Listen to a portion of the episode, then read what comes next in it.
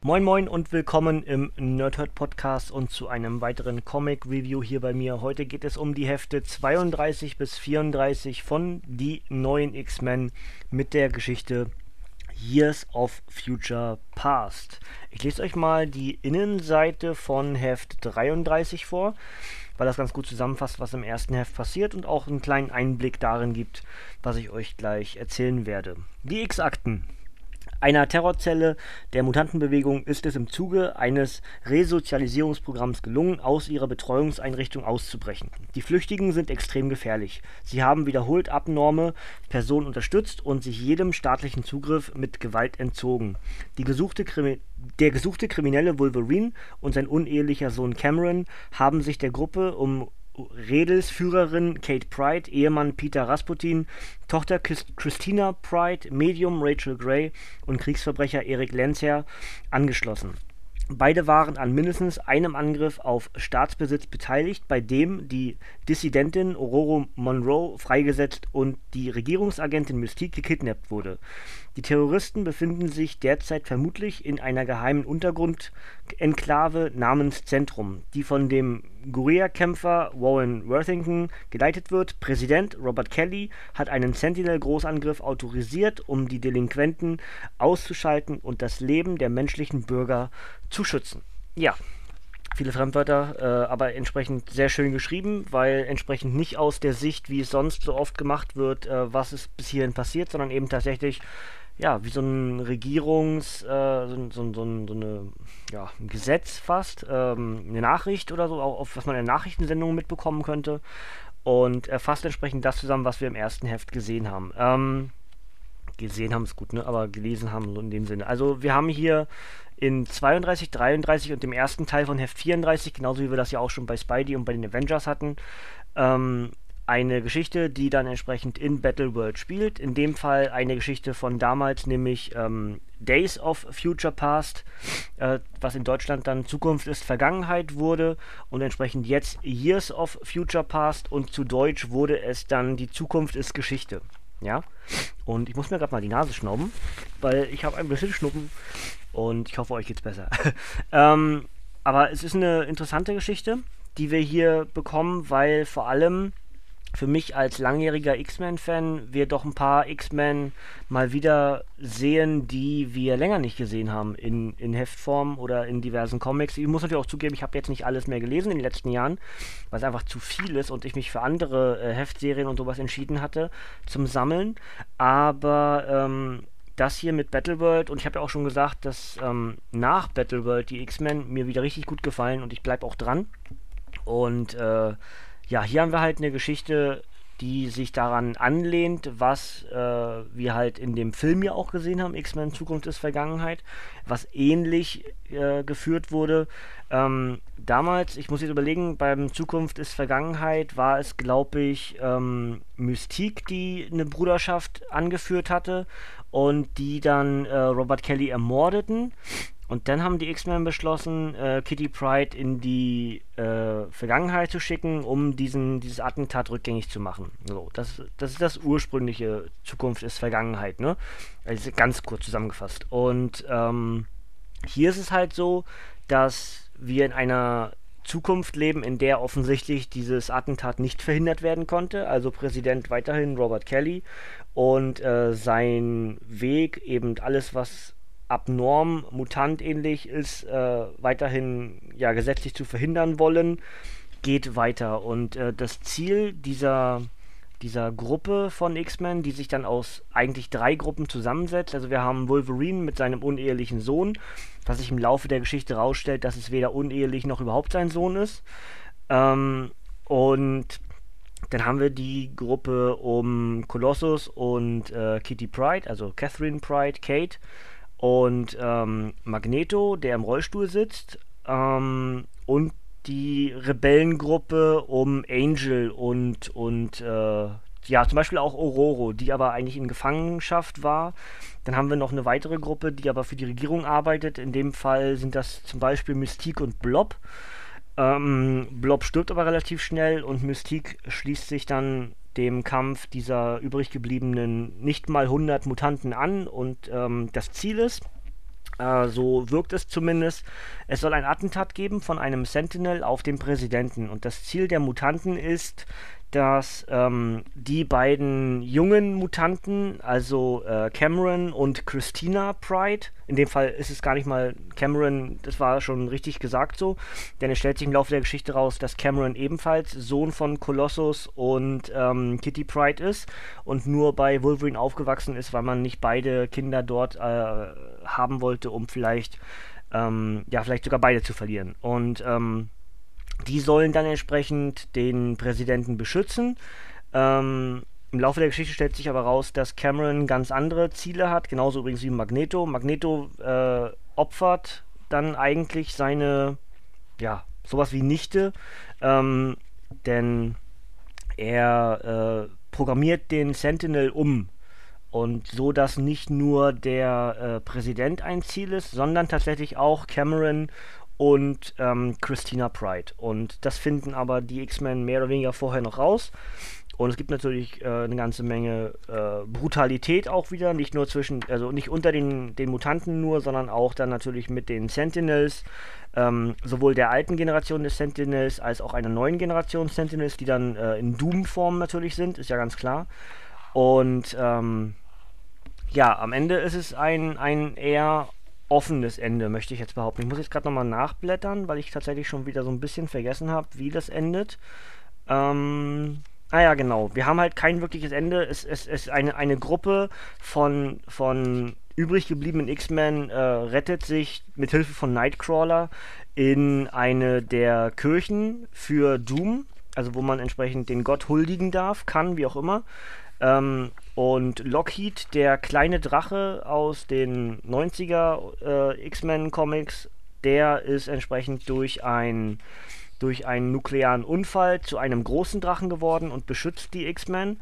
Und zusammen flüchten sie sich halt in diese in diese Kirche, werden dann aber durch Sirenen und Hubschraubergeräusche überrascht. Und am Ende äh, ist es so, dass hier ein, ähm, ein Tiger mit auftaucht, der scheinbar mit, äh, mit, mit Kate Pride kämpfen möchte. Und äh, vorher stellt sich die Frage, ob die Welt nicht ohne die Mutanten besser dran gewesen wäre, die ganze Zeit schon, denn sie hätten für all das ja hier gesorgt. Jetzt stelle man sich das Beispiel des Tigers, der im Zoo lebt und ähm, dadurch Stück für Stück ausstirbt. Seitdem aber ähm, die Welt halt in Krieg lebt, also dass Mutanten gegen Abnorme, gegen Menschen und dann gegen alles, was so Regierungseinheiten sind, kämpft, ähm, und dadurch die Zoos die Tiger nicht mehr beherbergen können, dadurch die Tiger wieder in freier Wildbahn, äh, also in, in der Stadt oder wo auch immer dann leben, vermehren sie sich wieder. Das heißt, äh, in dem Fall stellt sich die Frage, wäre die Menschheit äh, nicht sogar besser dran ohne Mutanten, weil sie sich dann wieder in ihrer ja, in, in ihre, also alles wieder ins Lot richten könnten, sozusagen. Ja, das ist, wird hier erst mehr oder weniger als Frage gestellt von diversen Charakteren und dann gibt es halt immer das Für und Wider. Es ist alles sehr, sehr ideologisch, aber es ist ganz toll, wie ich finde, weil es dadurch halt ähm, ja, man wird dann wieder beim Lesen so ein bisschen angeregt, auch eben zu hinterfragen. Es ist das, in dem Fall sind es klar, sind es die Mutanten, die auf die Menschen wirken. Aber so könnte ich genauso gut sagen, es ist der Mensch, der, der auf die Natur wirkt. Ja, weil auch hier wieder mit dem Tiger.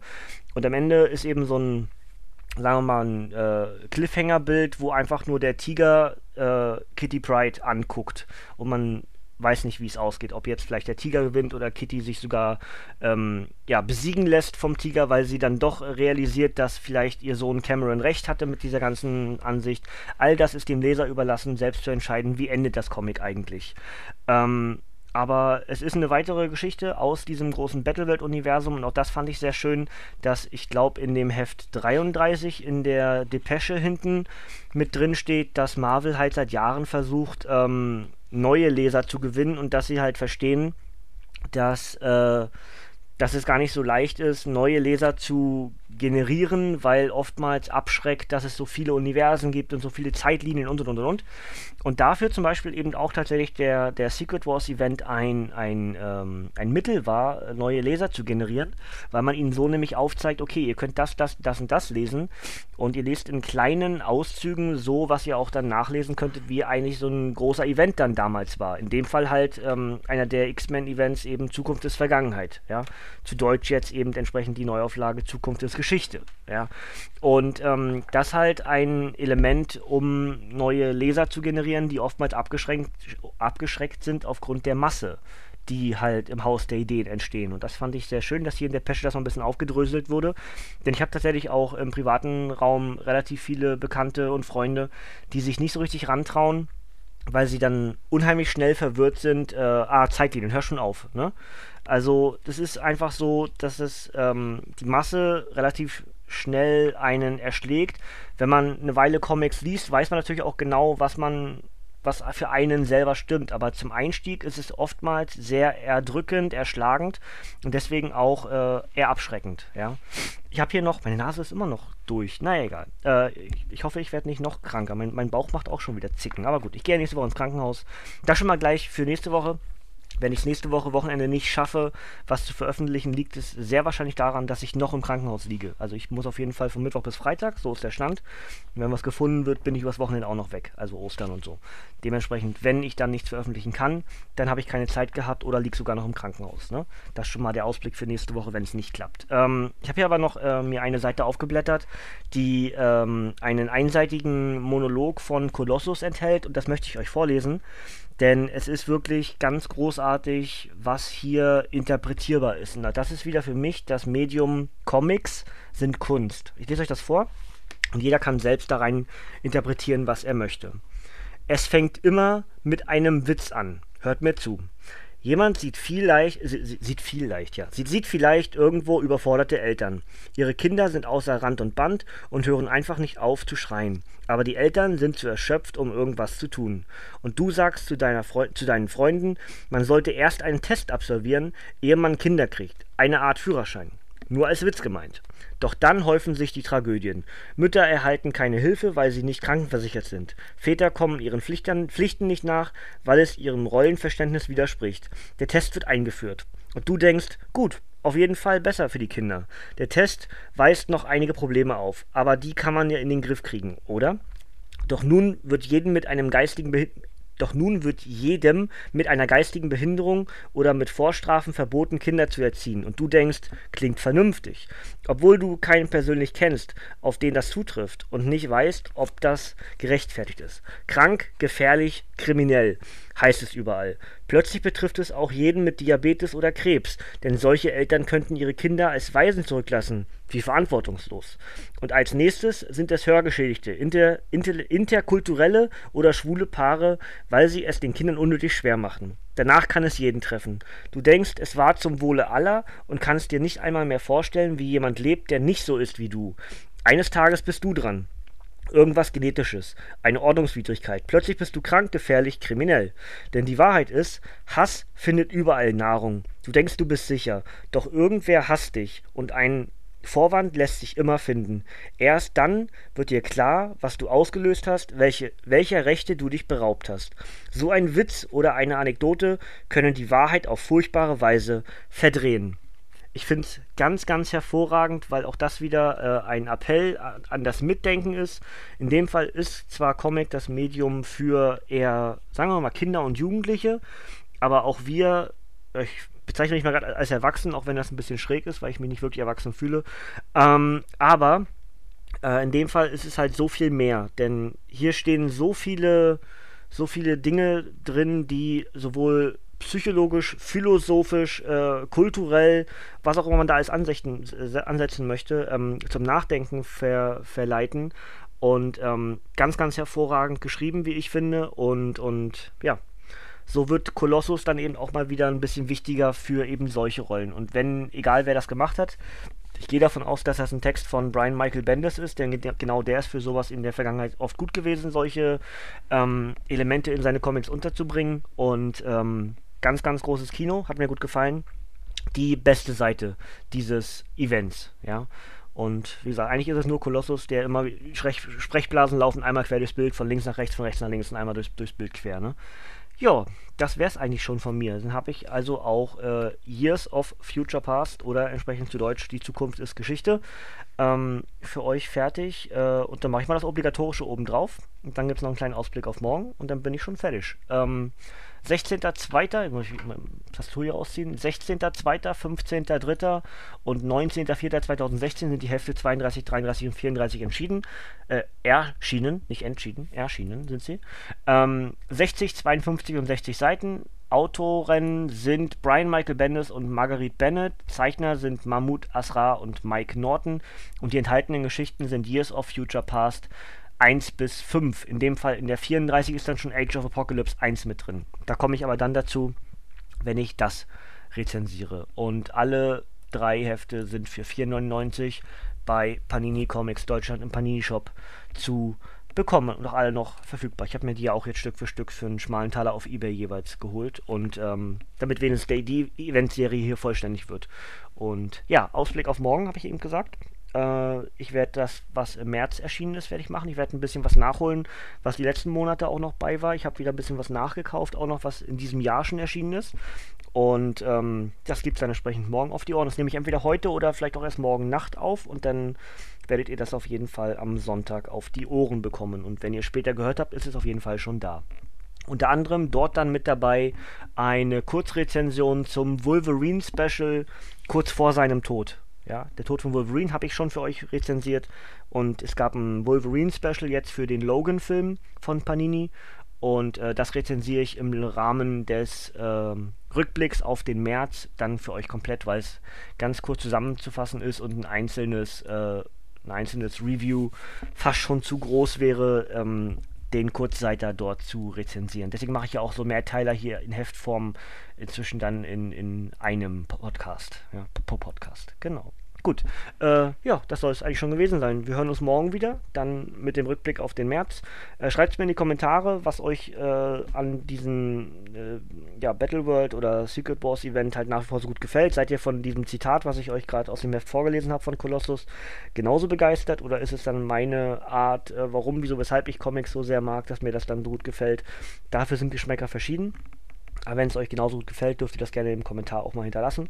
Und ansonsten hören wir uns morgen wieder und ich wünsche euch noch einen schönen Tag und äh, ciao, tschüss, bis zum nächsten Mal.